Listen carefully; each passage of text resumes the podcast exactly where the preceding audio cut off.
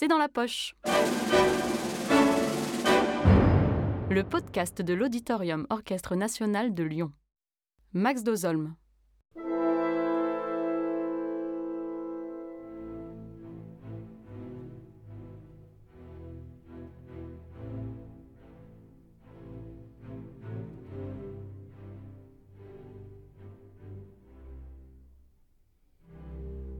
Aujourd'hui au programme, la 7e symphonie de Ludwig van Beethoven qui vous est présentée par l'Orchestre national de Lyon.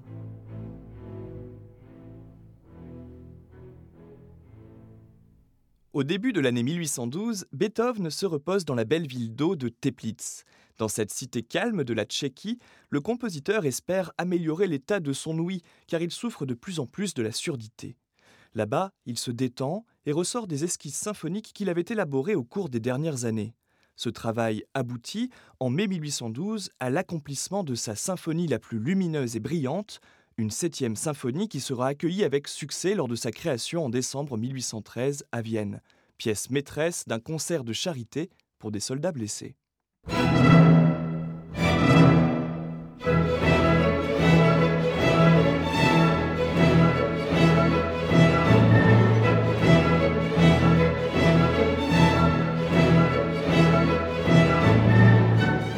Septième symphonie en La majeur est constituée de quatre mouvements, une forme très classique pour une symphonie.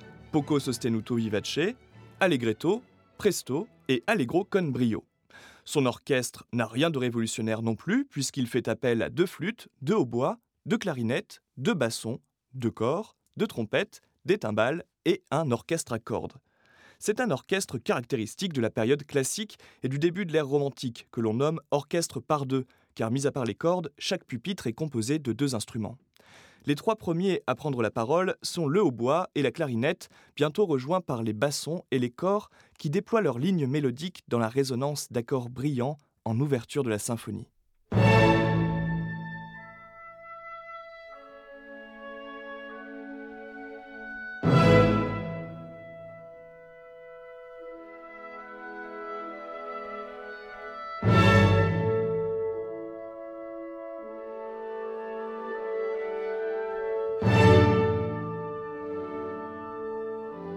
Puis, Beethoven élève son édifice symphonique par des gammes musicales ascendantes.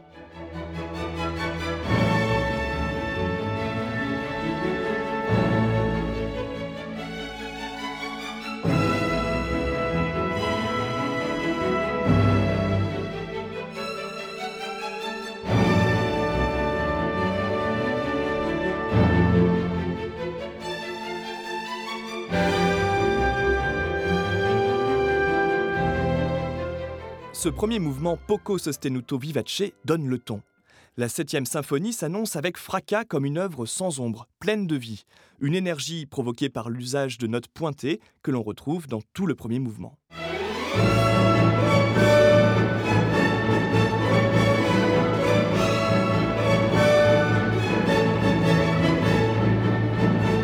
Seulement, le deuxième mouvement, le célèbre Allegretto, jette une ombre au tableau et contraste avec le début triomphal de la septième symphonie. La majeure devient La mineure, une tonalité plus sombre, le rythme vivace se change en une lente marche funèbre et le grave des cordes a remplacé les aigus brillants des bois.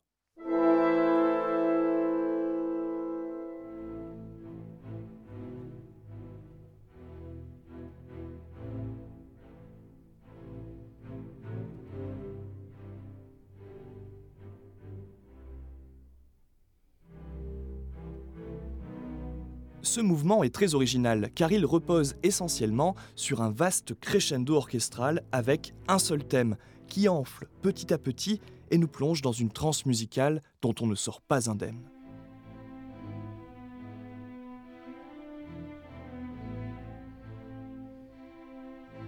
La figure rythmique omniprésente dans ce mouvement n'est plus pointée. Beethoven utilise deux formules très anciennes. Le dactyle, qui fait entendre une note longue suivie de deux notes brèves, pam, pam, pam, et un spondé formé de deux notes longues régulières, pam, pam.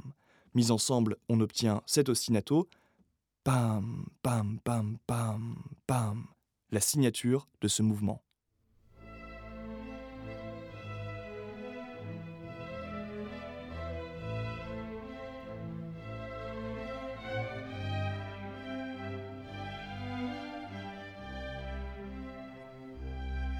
Même lorsque Beethoven introduit dans la partie centrale de l'allegretto un nouveau thème et une tonalité majeure, il garde le rythme dactylique. On le retrouve joué par les violoncelles et les contrebasses dans le grave.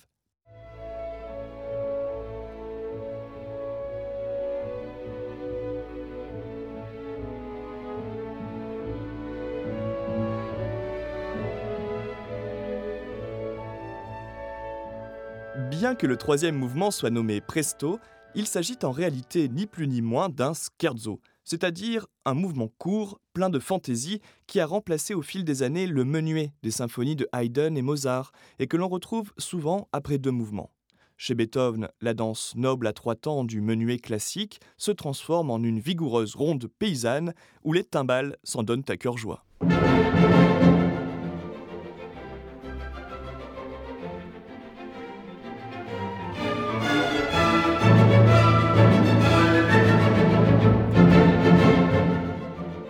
Partie centrale de ce mouvement, Beethoven fait aussi entendre un thème plus recueilli, qui aurait été inspiré, dit-on, d'un hymne populaire religieux autrichien. Il est joué par les clarinettes, les bassons et les corps.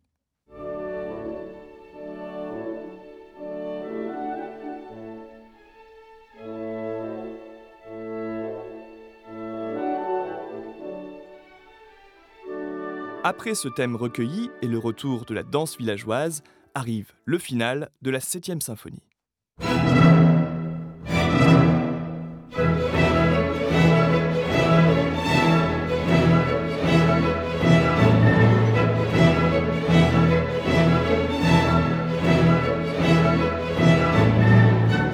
Un dernier mouvement qui clôt cette œuvre comme elle a commencé, c'est-à-dire par la danse et l'éclat.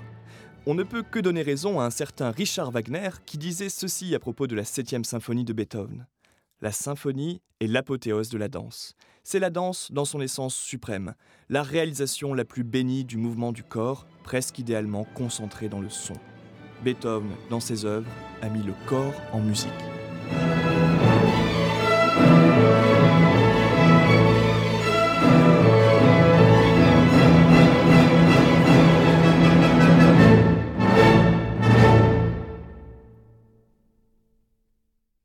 Cet épisode a été produit par l'Orchestre national de Lyon. La version de la 7e symphonie utilisée ici est interprétée par l'Orchestre symphonique de la radio de Vienne, dirigé par Bertrand de Billy. Cette version est à réécouter dans son intégralité sur la plateforme de streaming Vialma.